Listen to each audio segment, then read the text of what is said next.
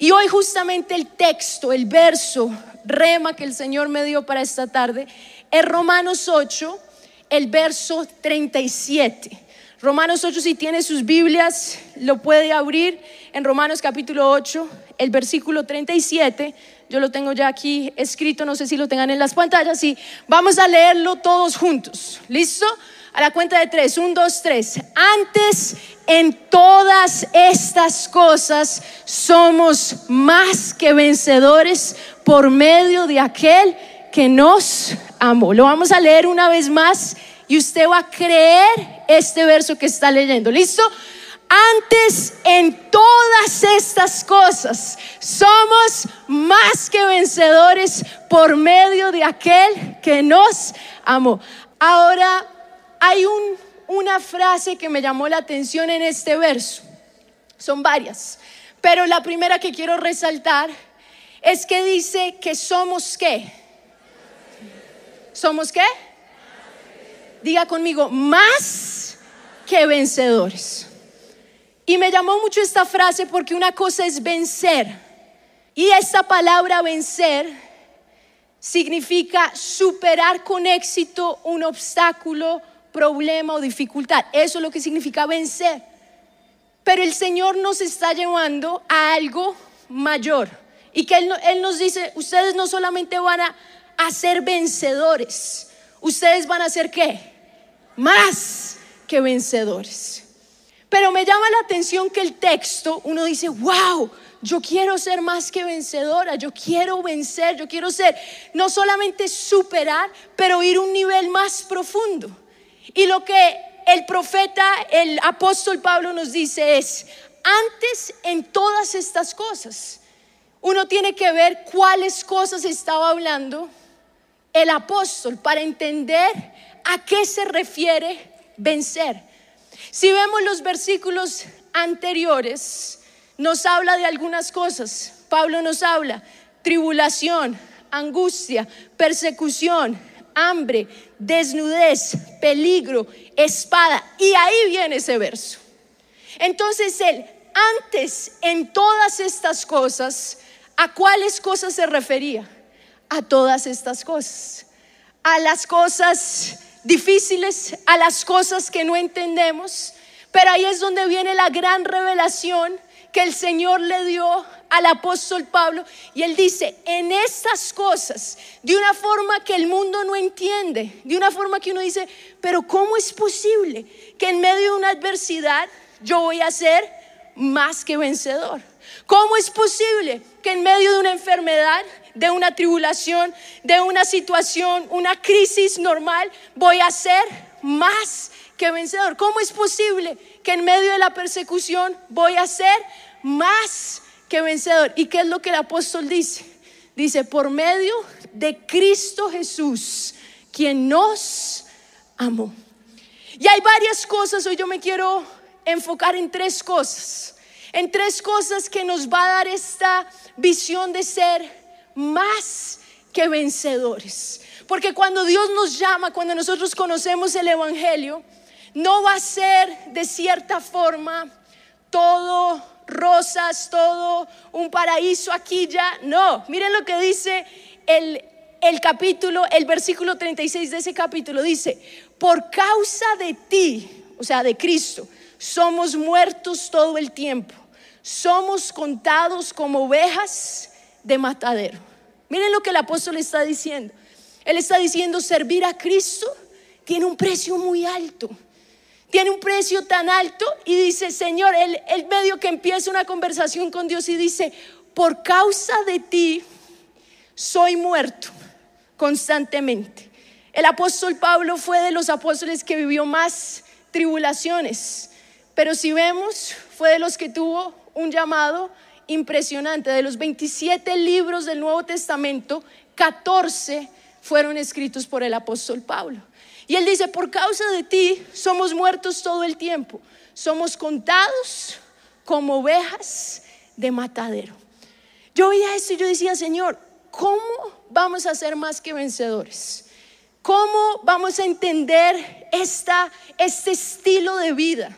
De no solamente vencer en esta vida, pero llegar a la vida eterna diciendo, lo logramos y somos qué? Más que vencedores. Y el mismo capítulo nos da la respuesta. Quiero que vayamos primero al versículo 28. Dice, y sabemos que a los que aman a Dios, todas las cosas les ayudan a bien. Diga conmigo, todas las cosas. Dígalo más fuerte, todas las cosas. Dígalo más fuerte, todas las cosas les ayudan a bien. Esto es a los que conforme a su propósito son llamados. Lo primero que te va a ayudar a ser una persona más que vencedora es entender este versículo. Y este versículo nos habla de una perspectiva eterna. Diga conmigo, una perspectiva eterna. Dígalo más fuerte, perspectiva eterna. Dile a la persona que está a tu lado, Dios te quiere dar una perspectiva eterna. Es decir, Dios te quiere cambiar los lentes con, lo, con, la cual ves las diferentes situaciones del día a día. ¿Cuántos aquí necesitan usar gafas? No sé si con orgullo, bueno, pero levante, levante su mano. Está así, uh, hartos, Dios mío, vamos a orar por sanidad en los ojos, Señor. Sana. Bueno, ¿cuántos necesitan las gafas para ver? O sea, si no usan las gafas, no ven. Ok, quítese la gafa. A ver, ¿no me ven? ¿Qué soy? ¿Un punto amarillo? Las gafas, dependiendo del lente, te ayuda ver más claro y más nítido, ¿sí o no? Ese es el, el objetivo, el propósito de las gafas. Yo cuando era más adolescente, gracias a Dios mi visión es 2020, pero una época que las gafas estaban de moda, ¿sí o no? Entonces yo fui al doctor y él así me hizo la, la prueba y yo haciéndome la que no veía. Y yo, doctor, creo que esa es una... Y yo veía perfecto. Bueno, para resumirles la historia, me hice que no veía, terminé con un lente regrueso, de verdad, pero me veía chévere con las gafas. Ya después me cansaba tanto la vista al ponerme estas gafas y todo influye con qué lente estás viendo cada situación. Cuando tú le entregas tu vida a Jesús, Él te entrega unos lentes. Aquí yo tengo mis, mis lentes de, de ejemplo. Unos lentes donde todo cambia. Cuando tú le entregas tu vida a Cristo, tú dices, Señor, yo quiero servirte, yo quiero que tú seas mi Señor, mi Salvador. Él te va a llevar a vivir una vida más que vencedor. Pero lo primero que Él te da, Él te da qué? Unos lentes. Unos lentes donde tú vas a ver que todas las cosas operan para qué? Para tu bien. ¿Cómo así? Ahora solo voy a tener cosas, a vivir bendiciones. Eso no es lo que dice. ¿Cómo así? Nunca voy a pasar por momentos difíciles. Eso no es lo que dice. ¿Cómo así? Todo me va a salir bien, voy a tener todos mis sueños, voy a tener mucho dinero. Eso no es lo que dice ahí. Lo que dice es que todo lo que sucede en tu vida obra para tu bien. Pero dice dos cosas. Si tú quieres tener estos lentes, dice a los que aman a Dios. Tú tienes que amar a Dios. Si tú quieres ser más que vencedor, lo primero, Dios tiene unos lentes que te van a guardar, pero tú tienes que amar a Dios. ¿Y cómo yo sé que amo a Dios? Solamente decirle, Dios, yo te amo. Es así que yo sé que amo a Dios. Mucha gente dice que ama de labios para afuera, pero el amor se demuestra en qué? En acciones. Yo puedo decir que amo a Dios, pero estar viviendo una vida de pecado. ¿Qué le estoy diciendo a Dios con mis acciones? Que no lo amo. Si yo amo, Jesús dijo, si me aman, obedezcan mis mandamientos. Entonces, estos lentes es para los que buscan agradar a Dios, no de palabras, pero de acciones. Si yo amo, yo obedezco. Si yo amo, yo busco estar en la palabra. Si yo amo, mi deleite es estar en la presencia de Dios. Y ahí Dios dice, yo tengo unos lentes para ti. Pero dice también a los que son llamados. Todos cuando recibimos a Cristo, a Jesús, tenemos un llamado.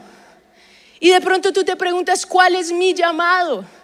De pronto es ser un gran pastor o un empresario, pero ser luz afuera. O de pronto es entrar en los medios de comunicación y ser luz. O de pronto es entrar en, en otro campo. Pero el mismo Señor nos dice, ¿cuál es el llamado? Dice aquí el verso 29. Dice, porque a los que antes conoció, también los predestinó. Es decir, que Él ya había determinado, dice, para que fuesen hechos conformes a la imagen de su Hijo. Es decir, ¿qué es lo que está diciendo Pablo? Tu llamado es uno, ser cada día más parecido con Jesús. ¿Cuál es tu llamado? Ser cada día más parecido con Jesús. Dile a la persona que está a tu lado, mi llamado es parecerme a Jesús. Cuando tú tienes esa visión, entonces ahora sí, todo obra para bien. ¿Por qué? Porque los momentos difíciles te están haciendo más parecido con quién? Con Jesús. Porque la persona que no te aguantas te está ayudando. ¿A qué? Amar a tus enemigos, a ser más parecido con Jesús. Hay un texto que me encanta y es Santiago capítulo 1. Lo leí de una Biblia que es medio parafraseada. Y miren lo que dice, es en inglés, pero yo hice la traducción. Santiago 1, 2 al 5, no sé si lo tengan en las, en las pantallas. Dice, ¿sí lo tienen? Santiago 1, 2 al 5. Si no, escuche. Dice, cuando todo tipo de pruebas o tentaciones entren en sus vidas, hermanos, no las rechacen como invasores, pero denles la bienvenida como amigos. ¿Qué dice Santiago? Denles la bienvenida como amigos a las tentaciones, a las pruebas. Dice, deben darse cuenta que llegan a probar su fe y a producir en ustedes perseverancia de calidad, pero deja que el proceso siga hasta que la perseverancia esté totalmente desarrollada. Entonces encontrarás que se han convertido en hombres maduros de carácter. Y sí, si en el proceso alguno no sabe cómo enfrentar algún problema, solo debe preguntarle a Dios, quien da generosamente a todos los hombres sin hacerles sentir en vergüenza o culpables y pueden estar seguros que la sabiduría necesaria que requieren les será entregada. ¿Qué dice Pablo? ¿Qué dice Santiago? Lentes diferentes. Es decir, no ahuyenten las pruebas, sino que dice, denles la bienvenida. ¿Por qué? Porque los está haciendo más parecidos con Jesús. El profeta Bill Hammond, que le ha venido un par de veces aquí, él me encanta porque es un hombre muy sincero, ya tiene más de 80 años, ha estado en el ministerio más de 60 años y en uno de sus libros él hablaba exactamente sobre esto. Y él decía que cuando él tenía, cuando él cumplió 21 años, él se casó y él dice que ahí comenzó a vivir una de las pruebas más grandes de su vida cuando heredó a una suegrita, una suegra bendecida. Y él dice que antes de casarse su vida era perfecta, se casó con la esposa y entró su suegra en la historia. Él empieza a hablar de la aflicción, porque su suegra llevaba más tiempo en la iglesia que él. Él llevaba unos cinco años, pero amaba, estaba con esa pasión, con ese fuego. Y él quería predicar, predicaba, llevaba nuevos. ¿Y quién ahuyentaba a los nuevos? La suegrita.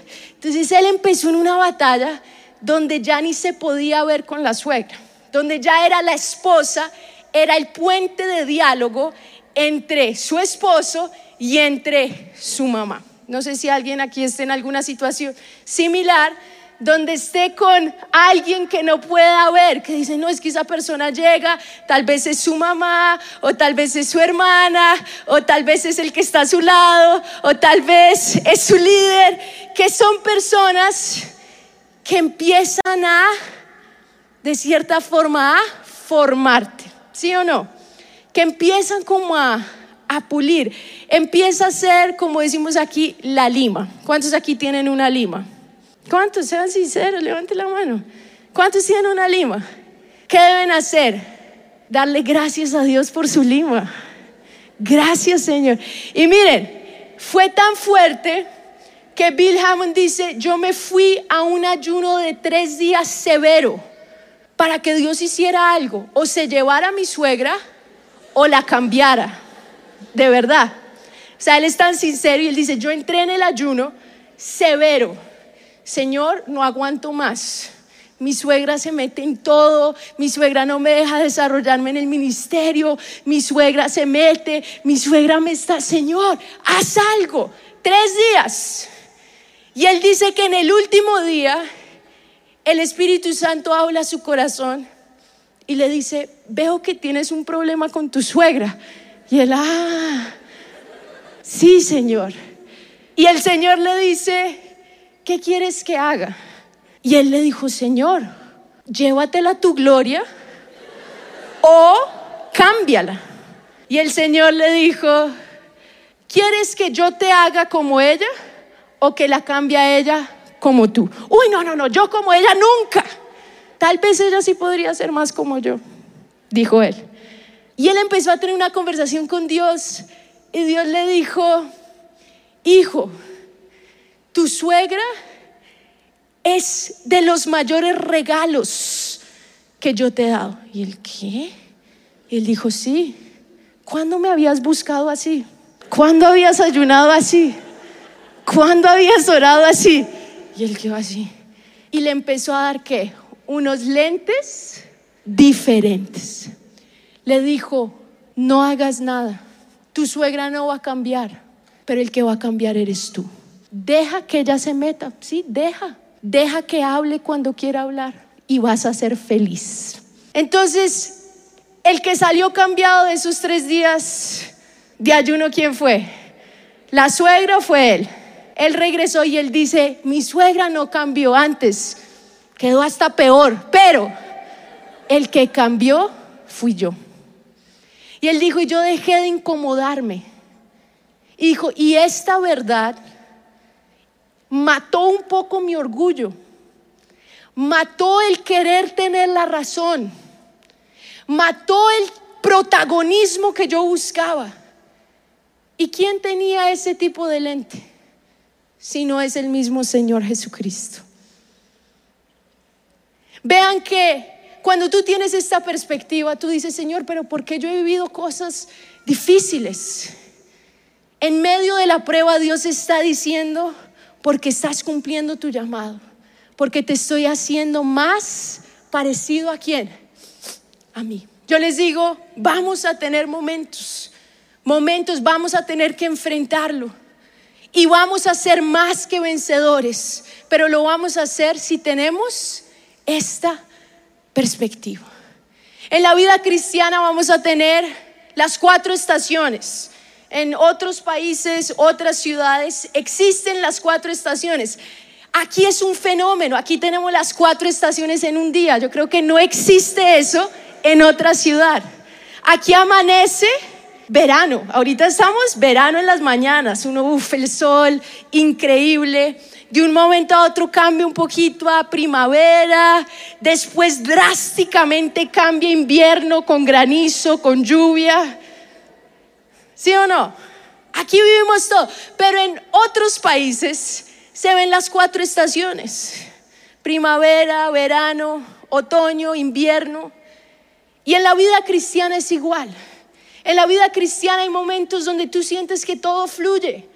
Tal vez tú estás en ese primer amor, estás apasionado, Luego entras en el verano, que es sol, a veces llueve, pero es sol casi todo el tiempo. Luego entras tal vez en el otoño, donde algunas cosas empiezan a cambiar, tú no entiendes, estás como en esos momentos de, de cambios. Y luego pasas por los benditos inviernos donde sientes que no estás dando fruto en nada, donde, Dios mío, ¿qué está pasando con mi vida? Pero siempre después del invierno empieza de nuevo la primavera.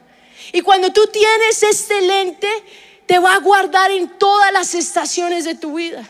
Todas las estaciones que tú no entiendas, que tú entiendas, te va a guardar.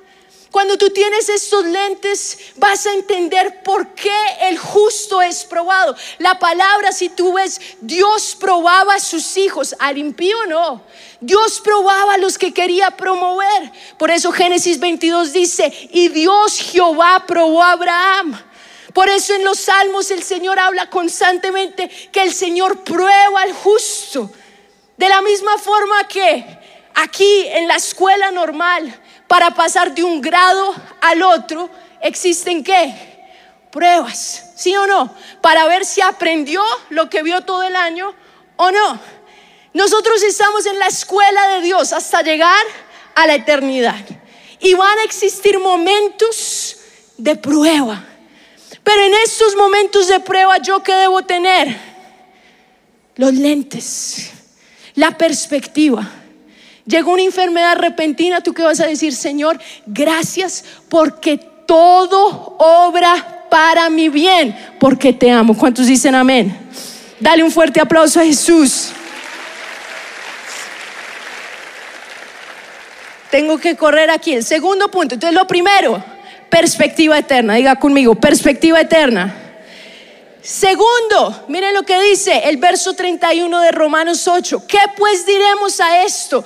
Si Dios es por nosotros, ¿quién contra nosotros? Diga esto conmigo. Diga, si Dios es por nosotros, ¿quién contra nosotros? Dígalo como que lo cree. Si Dios, ¿quién contra nosotros? Lo segundo que te va a hacer más que vencedor no es solo tener estos lentes que te van a mostrar que todo es para hacerte más como Jesús. Es para que seas más paciente, es para que tengas más amor, es para que tengas el fruto del Espíritu. Pero lo segundo es que tienes a Dios de tu lado. Dios pelea por mí. Di eso conmigo. Dios pelea por mí. Cuando tú sabes quién pelea por ti, tú sabes que vas a vencer. El apóstol dice, ¿qué pues diremos a las amenazas? ¿Qué pues diremos a la enfermedad? ¿Qué pues diremos a las situaciones adversas de gobierno, de diferentes cosas? Si Dios es con nosotros, ¿quién contra nosotros? Y en la palabra encontramos varios ejemplos donde vemos que Dios pelea por sus hijos. Dios hace cosas inexplicables. El pueblo de Israel salió de Egipto como esclavos con las riquezas de Egipto. ¿Quién hace eso? Dios. El pueblo de Israel entra y se, enfrenta a un mar. Dios abre el mar y ellos pasan. Cuando pasan los egipcios, Dios cierra el mar. ¿Quién hace eso? Dios. Y encontramos vez tras vez como Dios sigue peleando por sus hijos. Ahora tú dices, pero pastora, eso es en la palabra. Yo les quiero decir, hace unos cuatro o cinco años pude visitar la nación de Israel y es impresionante ver cómo todas las promesas que están escritas sobre la nación de Israel se han cumplido. Hasta el detalle de cuando Israel se convirtió en nación. Es un milagro que hoy Israel siga siendo una nación, porque han hecho de todo para destruir. Ya se han unido varias naciones atacando al mismo tiempo Israel, pero de una manera milagrosa que muchos nos explican, Dios pelea porque hay una promesa. He visto tantos testimonios en la época también del holocausto de cómo Dios hacía invisibles a muchos que habían sido llamados. Dios pelea por los que confían en Él. Dios pelea por sus hijos. Hay un ejemplo más y es Josafat. Josafat dice que él llamó al pueblo, les dijo, canten a Dios en Segunda de Crónicas capítulo 20. Y dice que el verso 22, cuando comenzaron a cantar, Jehová puso contra los hijos de Amón, de Moab y del monte de Seir las emboscadas de ellos mismos que venían contra Judá y se mataron los unos a los otros. Dios hoy opera de la misma forma y Dios confunde los planes de los amanes, de los malos, de los impíos, del adversario. Dios, tú puedes tener la certeza que si tú le entregas tu vida, que si tú dices, Señor, mi misión es servirte, mi misión es vivir para ti, tú puedes estar seguro que el que se enfrente contra ti se está enfrentando contra el mismo Dios. Y si Dios es con nosotros, ¿quién contra nosotros? Dale fuerte ese aplauso a Jesús. Y miren lo que dice el verso 32. Dice, el que no escatimonia a su propio Hijo, sino que lo entregó por todos nosotros, ¿cómo no nos dará también con Él todas las cosas? ¿Cómo tú sabes que Dios pelea por ti cuando tú tienes una vida de oración? Aquí el apóstol está hablando de oraciones respondidas. Dios pelea por ti cuando tú vas a la oración. Señor, trae, suple, no tengo, ayúdame. Dice la palabra, el que ni siquiera se negó darnos a su propio Hijo, ¿cómo no nos dará todas las cosas en esos momentos de necesidad? Dios pelea por ti, pero tú tienes que aprender a pedir. Dios dice, cuando tú vas, cuando tú pides, Él te dará todas las cosas. Y una cosa más, miren lo que dice el verso 34. Dice, Cristo es el que murió, más aún el que también resucitó, el que además está a la diestra de Dios, el que también intercede por nosotros. ¿Cómo Dios pelea por ti? Hay un intercesor. Jesús por 33 años estuvo en esta tierra por tres años estuvo haciendo ministerio, sanando, sanando enfermos, liberando los oprimidos, pero lleva más de dos mil años haciendo una cosa, intercediendo por ti. Y eso es una muestra de que Dios pelea por los que estamos aquí en esta tierra, enfrentando aún a un enemigo que nos odia, que quiere robar lo que Dios nos ha dado, que nos quiere llevar a la destrucción. Pero hay un Dios que está intercediendo para que podamos llegar a la vida eterna como más que vencedores. ¿Saben? Eso es tan real. Dios intercede por ti. Yo no sé si tú has entendido esto, lo que es tener a Jesús intercediendo 24 horas seguidas por ti. Por, para que tú no desistas, para que tú no caigas, para que tú no cedas a la tentación, para que tú puedas llegar como más que vencedor. Cuando pasó todo en, en junio con mi hija, yo tuve una experiencia de intercesión muy fuerte porque mi hija estaba sin vida. Algunos ya saben la historia. Mi hija yo la encontré sin vida y en ese momento lo que yo pude hacer fue interceder. Pero yo les digo, la intercesión que salió de mi boca, yo nunca la había sentido así. Yo nunca había orado la forma en que oré en ese momento, porque sabía que se necesitaba una intervención divina, que en ese momento necesitaba que Dios peleara, decirle Dios, en este momento necesito que tú vengas y tú hagas lo que solo tú puedes hacer, resucitar a alguien de entre los muertos. Días después, yo estaba orando, meditando sobre todo, y el Señor habla a mi corazón y me dice, hija, no eras solo tú la que estaba intercediendo, yo estaba intercediendo por medio de tu boca. Y Dios abrió mis ojos a ver que en los momentos de mayor prueba, donde nuestro corazón queda como apretado por la situación difícil, ¿quién es el que intercede por nosotros? Jesús. ¿Quién es el que se une a nuestro dolor? Jesús. ¿Quién es el que clama por nosotros? Jesús. Pero el Señor me habló y me dijo, yo usé tu boca. Y era una, una intercesión en un lenguaje que ni yo entendía, en otras lenguas, en el Espíritu. Y el Señor me dijo, yo usé tu boca para interceder. Y esa intercesión generó un milagro de resurrección. Dios intercede por ti.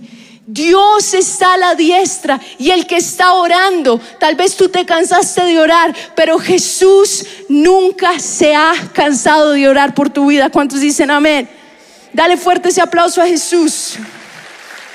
Y por último, dice, volvamos al verso con el, con el que empezamos.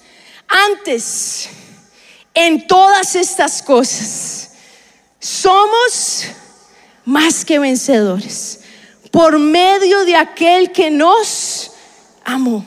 Por lo cual estoy seguro de que ni la muerte, ni la vida, ni ángeles, ni principados, ni potestades, ni lo presente, ni lo porvenir, ni lo alto, ni lo profundo, ni ninguna otra cosa creada nos podrá separar del amor de Dios que es en Cristo Jesús, Señor nuestro.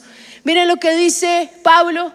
Pablo les dice, les voy a decir cuál es el secreto para que ustedes sean más que vencedores. No es solo tener una perspectiva donde ahora ya ustedes no, no van a, a ver las pruebas como cosas, ay, ¿por qué me pasa? No, van a decir, Señor, gracias.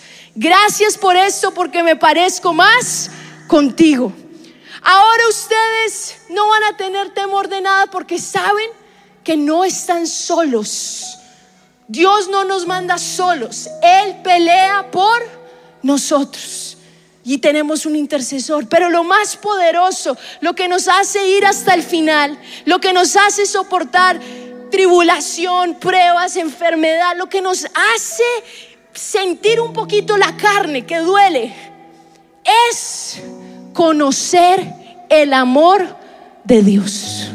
Si tú conoces el amor de Dios, no hay nada en este mundo que haga que tú desistas, que haga que tú tires la toalla. Cuando tú conoces realmente este amor del cual Pablo habla, Pablo dice, miren, yo ya fui latigado más de una vez. Yo ya pasé por hambre, yo ya pasé por desnudez, yo ya pasé por cosas difíciles, pero nada me separa del amor de Dios. Pablo dice, ¿qué es lo que me hace más que vencedor? El amor. Antes de llegar a este verso, él habla, todo obra para bien. Él habla, si Dios es por mí, ¿quién contra nosotros? Él habla que tenemos un intercesor. Pero luego él habla de la tribulación, de la angustia, de la persecución, del hambre, de la desnudez, del peligro de espada. Pero él dice, miren, ni la muerte me pueden matar, no me va a separar. Ni esta vida, lo que me ofrezcan riquezas, ni ángeles tener una visión, nada. Ni lo invisible, ni potestades, principados, es decir, lo que el enemigo use de cierta forma para intimidarme.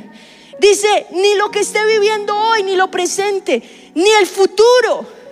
Dice, ni lo que entienda. Nada de eso me puede separar de qué? Del amor. Ahora mi pregunta es, ¿tú conoces ese amor?